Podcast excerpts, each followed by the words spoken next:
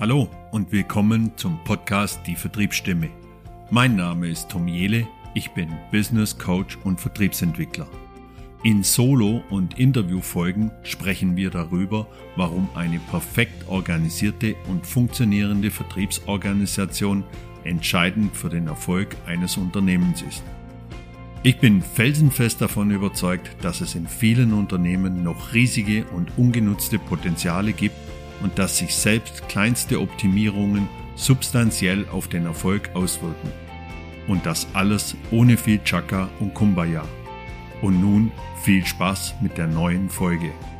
Ein wichtiger Hinweis noch. Aus Gründen der besseren Hör- und Lesbarkeit wird auf die gleichzeitige Verwendung der Sprachformen männlich, weiblich und divers in diesem Podcast verzichtet. Sämtliche Personenbezeichnungen gelten gleichermaßen für alle Geschlechter. Mein heutiger Gast ist Michael Krepatz. Ja, Michael ist von der Firma Wintersteiger AG. Die Wintersteiger AG ist eine international aufgestellte Maschinen- und Anlagenbaugruppe, die sich seit ihrer Gründung 1953 als innovativer Lösungsanbieter für Kunden in technisch anspruchsvollen Nischenmärkten eine führende Position erarbeitet hat. Die Divisions der Unternehmensgruppe umfassen, die Division SeedMac, die Division Sports, die Division WoodTech und die Division Metals. In den Division Sport, SeedMac und WoodTech sind sie Weltmarktführer.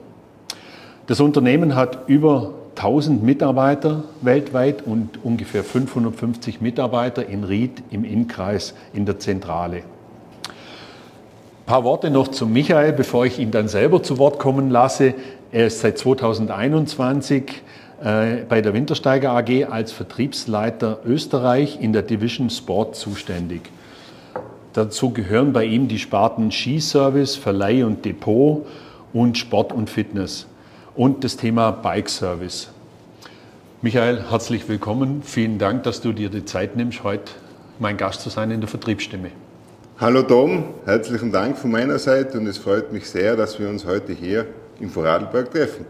Ja, das muss ich jetzt gleich nur auflösen. Warum treffen wir uns in Vorarlberg und nicht in, in, in, in, in Tirol? Ähm, der Michael war so freundlich, dass er hier äh, nach Vorarlberg gekommen ist. Wir haben uns den Weg geteilt und haben uns heute hier bei einem der Tochterunternehmen der Wintersteiger AG, ich hoffe, ich habe das jetzt richtig gesagt, Tochterunternehmen bei der Steurer Systems getroffen und da haben wir einen schönen Besprechungsraum, jetzt nur für alle Zuhörerinnen da draußen. Das Gefühl ist in dem Besprechungsraum, wie wenn man im Skiraum sitzt von einem Hotel. Äh, schön warm hier drin und die Ski sind hier schön aufgereiht und da kommen wir auch gleich so ein bisschen rein in dieses Thema. Äh, du bist ja zuständig für das Thema Sports bei euch. Äh, du hast mir im Vorgespräch auch schon erzählt, äh, dass du in, schon immer in der Sportbranche unterwegs warst. Wie, wie bist du auf das Thema Vertrieb gekommen? Oder wie, wie hat es dich denn da reingezogen in das Thema Vertrieb? Ja, Tom, sehr interessante Geschichte. Also da muss ich ein bisschen ausholen. In meine Kindheit oder in meine Jugend, äh, es hat in dem Dorf, wo ich aufgewachsen bin, hat es drei Skiverleiher gegeben und der Wintersport war sehr präsent, da meine Schwägerin einen Skiverleih hatte und mein Bruder immer die neuesten Artikel hatte und das beste Equipment und da ist irgendwo schon ein Ehrgeiz entstanden und ein bisschen natürlich neidisch war ich da schon immer auf meinen großen Bruder. Und ich habe mich dazu mal so etwas in diesen Skiverleih verliebt und äh, habe als Junge mein erstes Taschengeld da verdient und natürlich immer so wie im September, wenn die neuen Sachen gekommen sind, hat man da natürlich schon gewusst, ah, dieses Teil will man und dieses Teil hätte man gerne. Und so war für mich der Ausblick damals der Verkäufer, ich weiß es noch ganz genau, mittlerweile heute ein Freund von mir, der Scott-Vertreter, das waren so Vorbilder, die kommen, die haben da immer das Neueste verkauft und die haben immer kleine Geschenke mitgehabt und da war das für mich irgendwo so als Jugendlicher das ist einfach ein toller Weg und eine tolle Branche, wo ich mich einfach wohlgefühlt habe. Mhm. Und so bin ich da reingestolpert und mittlerweile mein, mein halbes Leben durchgängig 24 Jahre Sportartikel. Wow. Und immer 24 Jahre, immer im Vertrieb gewesen. Also ganz beinhart mit 21 Jahren in den Außendienst gegangen mit Kaltakquise und Kundenabwerben und natürlich ähm, ja, mit viel Autofahren und viel Zeit verbracht, Kundenbeziehungen aufzubauen und das hat relativ gut funktioniert. Und so hat man sich einfach weiterentwickelt. Mhm. Wenn wir jetzt, wir sitzen ja hier in diesem schönen Besprechungsraum und da steht die eine oder andere Maschine. Was, Division Sports, gib uns mal einen Einblick, was ist so das Kernbusiness bei euch?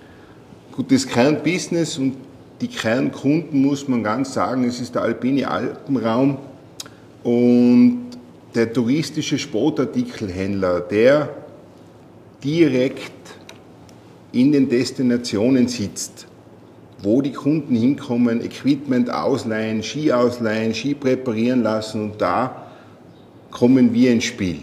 Das Kernbusiness ist ganz klar Skischleif-Automatisation, ähm, alles was mit Präparierung der Sportartikelgeräte, also der Skigeräte äh, zu tun hat, bei dem Kunden im touristischen Bereich. Dazu gibt es natürlich in der Industrie wie alle ja in der Branche kennen, wie zum Beispiel Head, Van Dier, Atomic, natürlich auch die Seite Industrie. Aber unser Kernbusiness sind die Sportartikelhändler, die vor Ort den Gast betreuen. Mhm. Also, wo ich hier reingekommen bin und diese Maschinen gesehen habe, habe ich mir ja gedacht, wieso habe ich meine Ski mitgenommen? Weil die hätten auch mal wieder einen Service nötig. Also von dem her gesehen, äh, spann spannendes Thema. Ähm, das heißt, quasi ihr, ihr, ihr seid sehr stark in diesen touristischen Gebieten vertreten mit euren Produkten. Heißt es auch für dich, wenn ich es jetzt mal so sagen darf, du hast das Glück oder dein Team hat das Glück und du natürlich damit auch, ihr dürft auch an die schönen Orte fahren, wo andere Menschen Urlaub machen. Das hast du ganz genau richtig gesehen. Das ist da, wo andere Urlaub machen, arbeiten wir, weil da entsteht dieses Business. An Talstationen, an Liftanlagen, bei Bergbahnen und natürlich auch Sportartikelhändler, die in dem Osten natürlich irgendwo in den Stadtflächen sind, wie äh, die ganzen Systempartner, sprich Sport 2000, Intersport, die natürlich auch in den Großstädten arbeiten. Mhm.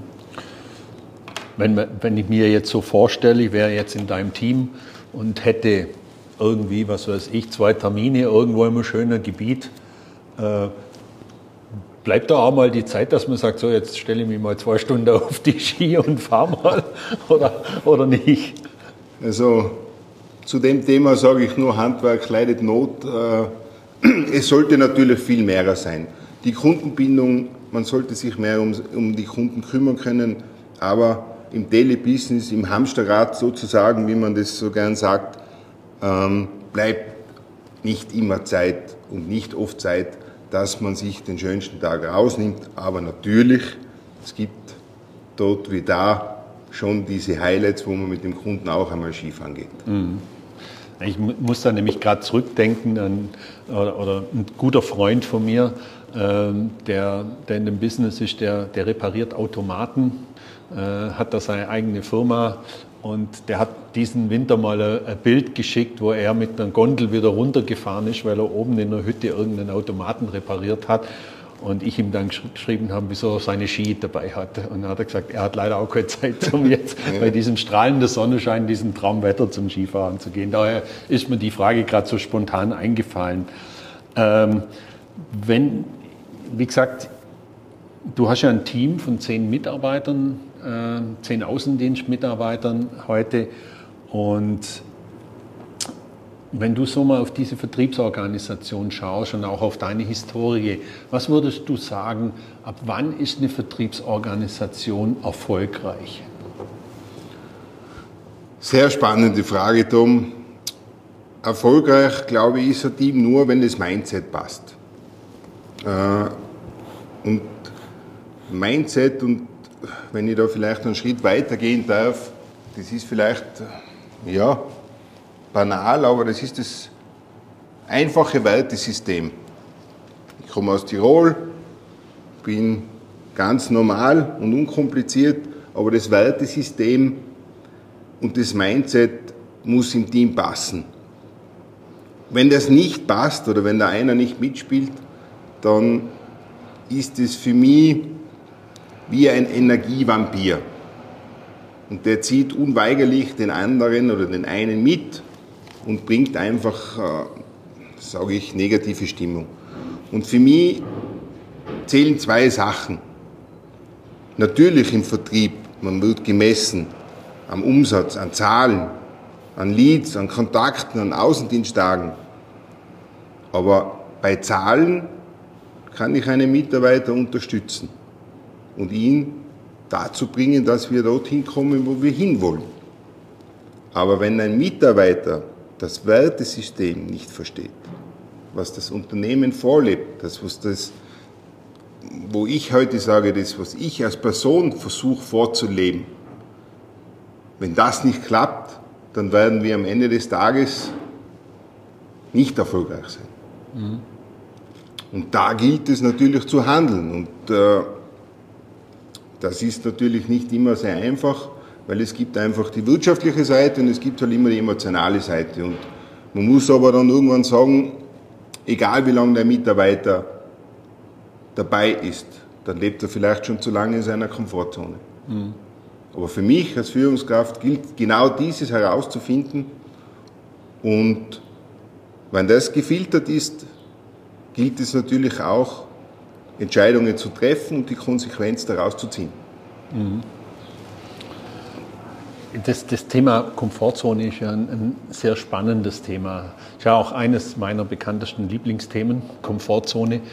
Äh, glaubst du, dass wir zu oft in der Komfortzone bleiben und uns nicht trauen, rauszugehen, mal was Neues zu probieren? Ich, wenn ich in der Beratung bin, im Coaching bin oder im Training bin mit, mit Verkäufer, Verkäuferinnen, ich sage ja immer, geht mal raus aus der Komfortzone, probiert mal was aus, da kann ja nichts passieren. Ähm,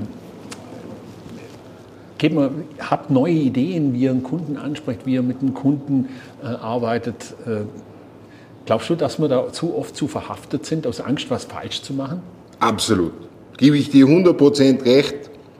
Äh, darf natürlich mich auch nicht äh, ausnehmen aus der Geschichte.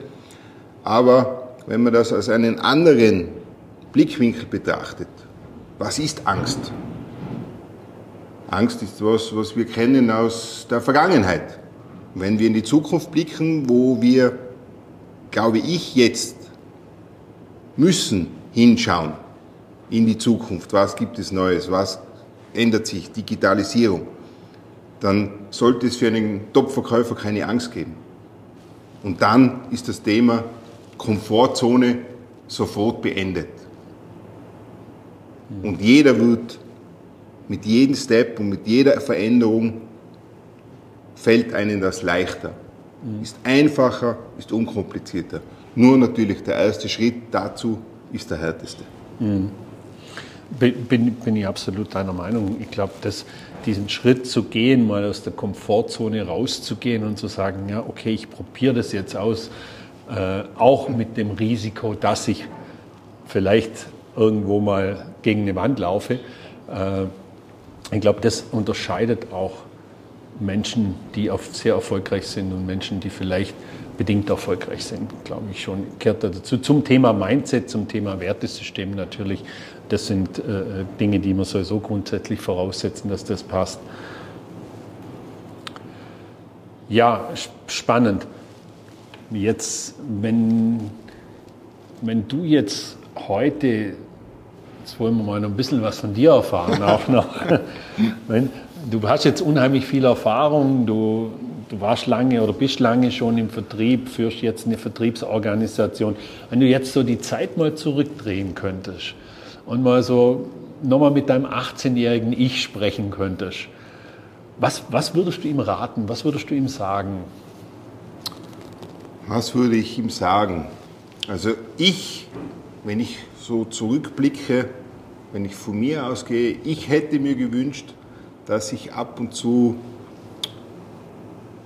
ja, so Tipps bekomme und nicht alles selber erlernen muss, erfahren muss und, und, und äh, so haut. Und es gibt einfach heutzutage so viele gute Bücher und, und mittlerweile auch Hörbücher, wenn jemand nicht so lesen will, äh, wo ich Tipps bekomme, die ich nicht bezahlen muss.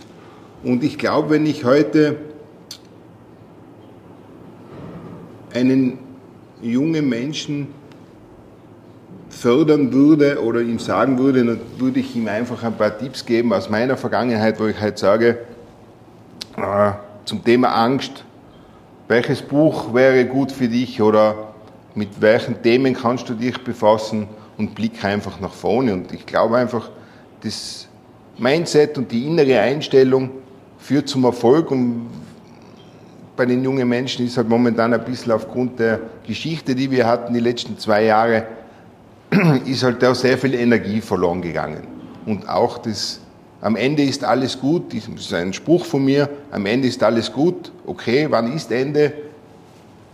Das ist relativ dehnbar. Mhm. Aber es geht weiter und es ist immer noch alles gut gegangen. Da gibt es ja den Spruch, den, den kann man ja auch noch weiterführen und wenn es noch nicht gut ist, ist es noch nicht das Ende. Zu Ende, ganz genau. genau das ist ja, das ja, finde find ich eigentlich auch ganz, ganz schön. Das sind so kleine Anker, die man sich vielleicht setzen muss, damit man da nicht die Motivation verliert. Aber es gibt auch keinen Grund für mich, nicht einen guten Morgen auszusprechen, weil jeder Morgen ist ein guter Morgen. Mhm. Ist, glaube ich, die Frage, was jeder daraus macht. Das heißt, du würdest deinem 18-jährigen Ich auf jeden Fall raten, wieder in den Vertrieb zu gehen. Du Absolut. Würdest, du würdest also, die, die, Karriere ähnlich wieder gestalten, wie, also, wie, du also sie jetzt gestaltet hast. Ich würde, ich würde vielleicht zwei, drei Sachen anders machen, aber grundsätzlich glaube ich, sind wir in einer gesegneten Branche und in einer sehr spannenden Branche. Wir haben mit Urlaubern zu tun. Wir dürfen verkaufen an den schönsten Plätzen der Welt und was gibt es da Spannenderes? Also, wie gesagt, ich bin ja auch ein, ein, ein, durch die vielen Jahre, wo ich jetzt auch schon im Hobbybereich halt meinen Sport ausübe. Ich fahre ja sehr viel Rennrad und ich jogge und Skifahrer bin ich eher so der klassische Schönwetter-Skifahrer, muss ich sagen. Ich gehe immer nur, wenn schön Wetter ist. Äh, aber ich, ich habe immer so eine, auch eine spezielle Beziehung zu der Sportbranche, weil ich einen guten Freund habe, der so einen Großhandel hat und da schon mal auf der Messe dabei sein konnte und ein bisschen da auf der Messe verkaufen konnte und, und ihn unterstützen konnte. Habe ich auch immer ganz, ganz spannend gefunden. Also, wenn man so lange in der Branche ist wie du jetzt, du bist jetzt dein Leben lang mehr oder weniger in der Sportbranche gewesen, da ist es ja ganz wichtig, ich glaube, in der Branche ist es ja ähnlich wie, ich war ja auch lange in der Softwarebranche, da kennt man ja jeder, jeder jeden irgendwie. Äh, wie wichtig ist da, dass man immer höchste Qualität abliefert von seinem Job? Weil ich glaube, wenn man da einmal irgendwie verbrannte Erde hinterlässt, dann verfolgt einen das ja schon ziemlich lange, oder? Da gebe ich dir recht, absolut. Die Sportartikelbranche ist generell eine sehr kleine Branche und es gibt auch nicht sehr viele Mitbewerber und da kann man sich auch nicht viel leisten. Wenn man so lange da ist, dann muss man einfach die Konstanz haben, ehrlich, aufrecht gegenüber dem Kunden mehr oder weniger zu dienen. Und ich glaube, wenn das jemand verstanden hat, nicht immer alles zu verkaufen, um Umsatz zu machen, sondern dem Kunden auch einmal zu sagen, du schau, das ist vielleicht nicht das richtige Produkt. Und ich habe jetzt vielleicht gerade in meinem Repertoire nicht das, was du suchst. Und wenn man da natürlich dem Kunden vielleicht behilflich ist und einmal vielleicht auf einen anderen Weg bringt, führt das am Ende des Tages zum Erfolg. Und äh, Exzellenz durch Resilienz ist schon irgend so etwas, wo ich halt sage, da kann ich festhalten und anknüpfen und mir zum Leitfaden machen. Also wir hatten ja jetzt das Thema, wenn man so lange in einer Branche ist, ähm, dass man dann auch wirklich schauen muss, dass, dass man eigentlich immer einen sauberen Job abliefert, dass man immer den besten Job macht. Ähm, Stichwort nochmal so lange in der Branche. Gab es auch Zeiten bei dir, wo du denkst hast, boah, jetzt lasse ich es oder jetzt wechsle ich die Branche jetzt oder ich gehe raus aus dem Vertrieb? Natürlich, es wäre gelogen, wenn ich sage, es war alles super und alles schön und Blumenwiese. Es gibt natürlich im Vertrieb, im Alltag, man kann es auch sagen, life is like a rollercoaster, aber das ist im Vertrieb genauso. Es gibt einfach Tage, da funktioniert alles, da gibt es Abschlüsse, da machst du Umsatz, du verkaufst du was. Aber natürlich, bei uns muss man schon sagen, in der Investitionsbranche ist es ein langer Weg. Wenn wir da jetzt zurückschauen auf eine Skischleifmaschine, die hat eine Halbwertszeit von sieben bis zehn Jahren, da verkauft man nicht so viele. Da kann man sich gleichstellen, sage ich, wie ein Top-Autoverkäufer. Der verkauft auch nur eine geringe Anzahl an Geräten. Und da ist natürlich die, die, die tote Zeit oder die, die Zwischenzeit ist natürlich schon nicht immer einfach. Und da natürlich motiviert zu bleiben, fokussiert zu bleiben, ist für den Verkäufer sowie den Top-Verkäufer keine einfache Aufgabe. Mhm. Ich habe mir jetzt gerade die Frage gestellt, wo du gesagt hast, naja, so die Skischleifmaschine und die Dinge verkauft ihr dann da. Ich habe mir gerade ehrlich gesagt so gefragt, was macht ihr dann im Sommer? das war so. Ja, das ist ein guter, guter Übergang Tom, zum Sommer.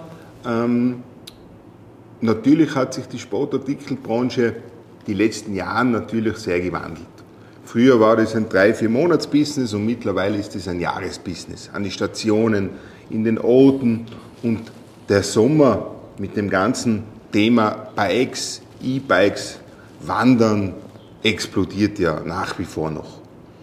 Und natürlich hat sich auch Wintersteiger zu diesem Thema was überlegt und äh, wir vertreiben auch Bike-Waschanlagen. Und Bike-Waschanlagen ist ein relativ neues Produkt, wo wir in der zweiten Saison damit sind und wir sehen, der Kreis schließt sich. Wir werden immer mehr zu einem Ganzjahresanbieter, zum äh, Supporter über zwölf Monate. Es gibt eigentlich das Saisonsbusiness kaum mehr. Und mit den Vorlaufzeiten in der Produktion, Konstruktion, Einkauf ist es mittlerweile ein durchgehender Prozess. Das heißt, ist dann euer typischer Kunde vom Winter auch euer typischer Sommerkunde? Macht der, der der Skiverleih hat, macht im Sommer wahrscheinlich auch irgendwie so ein Bikeverleih vielleicht, oder? Weil auch der wird ja vom saisonalen Wintergeschäft versuchen, auch in ein Sommergeschäft zu kommen. Oder, oder ist das dann eher der Radsporthandel, der, der jetzt so eine Bikewaschanlage kauft? Es ist beides. Man muss sagen, man hat der Skiverleiher, der klassische Skiverleiher hat sich transformiert in diesen zwei saisonalen Betrieb, sprich Sommer, Winter. Und natürlich haben wir oder generieren wir aus den Winterkunden jetzt den Sommerkunden, aber natürlich auch dazu ist mittlerweile der Bikefachhandel dazugekommen. Das, das bedeutet, ihr so eine Bikewaschanlage, das sind wahrscheinlich vorwiegend Unternehmen oder halt äh, äh, Händler oder Radsporthändler, die halt irgendwo einen großen Verleih haben, irgendwo, wo viel, wahrscheinlich Mountainbike ist, ist so ein typisches Thema, oder? Weil die Dinger sind ja wahrscheinlich immer relativ verschmutzt, wenn die zurückkommen, wenn die Leute da fahren. Ähm, oder trifft es auch der Händler in der Stadt, der irgendwo Stadtthema hat? Das trifft den Händler sowohl am Land als auch in der Stadt. Es gibt auch unterschiedliche Maschinen dafür. Und wir haben natürlich am Land oder an der Station bei einem Trail andere Anforderungen als wie in der Stadt. Aber dazu gibt es die Produkte, die passenden.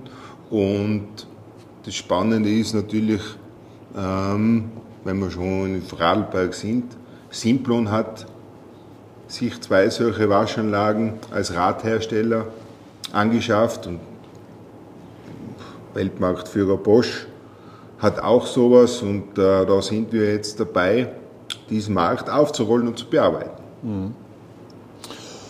Wenn, jetzt, wenn wir jetzt vom Markt sprechen, Markt, du hast gerade gesagt, Markt zu bearbeiten, aufzurollen, wie kommt ihr an eure Kunden? Wie, wie, wie läuft eure Akquise? Also grund, grundsätzlich läuft die Akquise auf Stammdaten, natürlich mittlerweile ganz stark Social Media, ähm, wo wir ja, gezielt Werbung schießen und daraus generieren wir unsere Leads. Das heißt, ihr macht quasi das typische Social Selling, macht ihr auch nur so klassische Dinge, dass ihr, sag mal, einen Kunden, also einfach, dass ihr einen Kunden anruft auch mal oder, oder dass ihr sagt, okay, also klassische Kaltakquise. Klassische Kaltakquise. Machen wir ja bedingt wahrscheinlich alle nur noch. Ja, aber ich sage, die klassische Kaltakquise ist immer noch präsent und ohne Ganz ohne dieser wird es auch nicht gehen. Jetzt, jetzt haben wir ja so zwei Jahre hinter uns, wo es relativ schwierig war, auch glaube für den Sportfachhandel wahrscheinlich nicht ganz einfach war. Wie habt ihr in den zwei Jahren gearbeitet? Habt ihr sehr viel online gemacht oder habt ihr auch versucht, zum Kunden zu kommen? Wie, wie ist das in der Sportartikelbranche gewesen in den letzten zwei Jahren? Also die Sportartikelbranche ist aufgrund ihrer Tätigkeit, sage ich, und das sind natürlich sehr viele Sportler und offene Menschen, hat es da schon noch zum Großteil den Kontakt zum Händler gegeben. Aber natürlich die Digitalisierung, Online und Meeting und weniger Außendienstbesuche, das hat auch uns getroffen. Hm. Wie wird sich das verändern bei euch? Werdet ihr, weil so eine der Aussagen ist ja immer, hybrides Verkaufen oder online ist gekommen, um zu bleiben. Wie ist die Tendenz bei euch da? Werdet ihr nach wie vor auf Online setzen und dann oder, oder wie, wie geht ihr da damit um zukünftig? Also wir werden sicher gewisse Produktfelder verstärkt im Online zuschreiben, aber in den beratenden Tätigkeitsfeldern wie Skidepot, Aufbewahrungssysteme, Schleifmaschinen, die konfiguriert werden müssen, dem Kundennutzen angepasst da setzen wir und auch ich in Zukunft ganz stark auf die persönliche Betreuung. Also so, sagen wir, Erstkontakte vielleicht funktionieren auch online wahrscheinlich und dann aber, wenn es halt in Detailgespräche geht, werdet ihr aber nach wie vor wieder rausfahren. Aber auch bei euch ein hybrides Modell wahrscheinlich irgendwo. Es ist die Transformation gerade in voller Gange und ich glaube auch, das muss so sein, aber nicht für alle Produkte.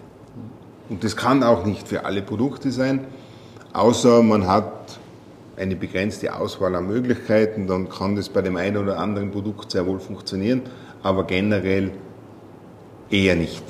Mhm. Wir haben im Vorgespräch auch so ein bisschen über Bücher gesprochen und haben jetzt auch mal kurz auf, aufgezeigt. Gibt es so in deinem Leben, in deiner Karriere Vorbilder, Menschen, die dich inspirieren? Also Vorbilder anhand von, wie soll ich sagen, tue ich mich schwer. Es gibt vielleicht im Zeitraum meiner Karriere den einen oder anderen, der mir geholfen hat, mein Mindset zu verändern oder mich ab und zu irgendwo reingeschubst hat, wo ich dann kämpfen und rudern musste, dass ich rauskomme, aber so ein reines Vorbild habe ich für mich nicht. Mhm. Aber ich habe die Frage stelle ich auch ganz gern meinen Gästen, äh, weil oftmals kommt da so jemand und man sagt so, ja, ich finde zum Beispiel so diese, diese Fokussierung von, von irgendjemandem Bekannten ganz interessant oder so, weil der sagt, okay, er teilt seinen Tag in fünf Minuten Steps auf oder das, das, das kommt da immer so, das höre ich immer wieder mal, dass irgendwie so gewisse Menschen halt zu einem so ein, vielleicht so eine ein Ding, was, was man vielleicht für sich selber so mitnimmt? Dann ich meine, wenn, natürlich gibt es äh, Bücher oder gibt es Personen oder Sachen, die ich gelesen habe, wo ich mich dran festhalten kann. Ich meine, jeder kann in Führung gehen von Robin Sharma oder der 5 Uhr Club. Das sind bekannte Methoden und ich glaube, wenn man sich da ein bisschen dran hält oder ich sage, was relativ gut funktioniert, mit Stress umzugehen, ist einfach die Wim Hof Methode, mit Atemtechnik ein bisschen zu arbeiten. Ähm, ein ganz ein spannendes Buch und ein Wegweiser in meiner Laufbahn war Der Fisch stinkt am Kopf von Hein Hansen, der da eine wahre Geschichte erzählt über Führung und über Chefs und äh, ja, da gibt es halt, sage ich, da den einen Baustein und den anderen und die haben sich halt die letzten Jahre so formiert und äh, daraus habe ich für mich mir den Weg gebaut sozusagen mit diesen Steinen. Ja, interessant. Und danke auch nochmal jetzt für den, den Tipp. Ich habe das jetzt direkt mitgenommen. Der Fisch stinkt vom Kopf. Hein Hansen nehme ich jetzt so als Buchtipp. Nämlich, ja. Ich hätte jetzt die Frage sonst noch gestellt, aber den nehmen, nehmen wir jetzt gerade als Buchtipp so mit, wenn das für dich okay ist. Gerne. Ja, wir sind jetzt über 30 Minuten und äh, auch für dich natürlich meine Abschlussfrage. Was war dein schönster Tag in deinem bisherigen Berufsleben? Oh. Also ich glaube, nach dieser langen Zeit in der Branche mit Kunden, und eines muss man da schon sagen, ich bin ja da, ich wachse ja mit denen mit. Und ich kenne die Geschichte, ich kenne die Kinder und ich kenne, ja, da wäre es unfair, wenn ich jetzt sage, das ist the day off. Aber wenn ich das sagen darf, und ich glaube, ich muss das sagen, ich glaube, äh, die Kooperation im letzten Jahr mit Van Dier und Marcel Hirscher in der Skibranche arbeiten zu dürfen, Know-how auszutauschen. Also da muss ich schon sagen, das ist für mich schon ein besonderes Highlight. Mhm. Ich glaube auch, dass das sind immer viele Highlights, die mir, also wir, wir haben ja alle eine Historie und den nimmt man ja mit und viele Jahre im Vertrieb gehabt und es ist immer schwierig oder auch wenn ich Menschen interviewe, ist immer schwierig, das auf so einen Tag. Aber ich finde das, find das eine, eine interessante Geschichte, äh, die du uns jetzt da gerade erzählt hast mit dieser Kooperation. Äh, ich glaube, das ist so eines der Highlights wahrscheinlich, aber das ist vielleicht auch nur so präsentes Highlight, das man so hat. Ich habe das natürlich auch verfolgt. Ich habe das natürlich bei Social Media auch gesehen. Und ja, vielen Dank, dass du uns da teilhaben lassen hast an dem. Ja, grundsätzlich für mich vielen Dank. Erstmal vielen Dank, dass du die Zeit dir genommen hast. Vielen Dank, dass du aus Tirol hier nach Vorarlberg gekommen bist und mir auf der Hälfte entgegengefahren bist. Dass mir, es ist wahrscheinlich eher sogar ein bisschen mehr wie die Hälfte, dass du hier investiert hast. Ähm, äh, dass, dass wir uns heute hier treffen konnten in, in den schönen, tollen Räumlichkeiten, dass ich die Chance hatte, das auch mal anzuschauen hier. Und vielen Dank für dieses inspirierende Interview und ja, bis bald. Danke auch von meiner Seite für diesen spannenden Vormittag, Tom, und wir sehen uns wieder. Da freue ich mich drauf. Danke. Danke. Schön, dass du den Podcast bis zum Ende gehört hast. Wenn dir diese Folge gefallen hat, kannst du den Podcast gerne abonnieren. Wenn du selber gerne einmal Gast in meinem Podcast sein möchtest, dann schreib mir doch einfach eine Nachricht.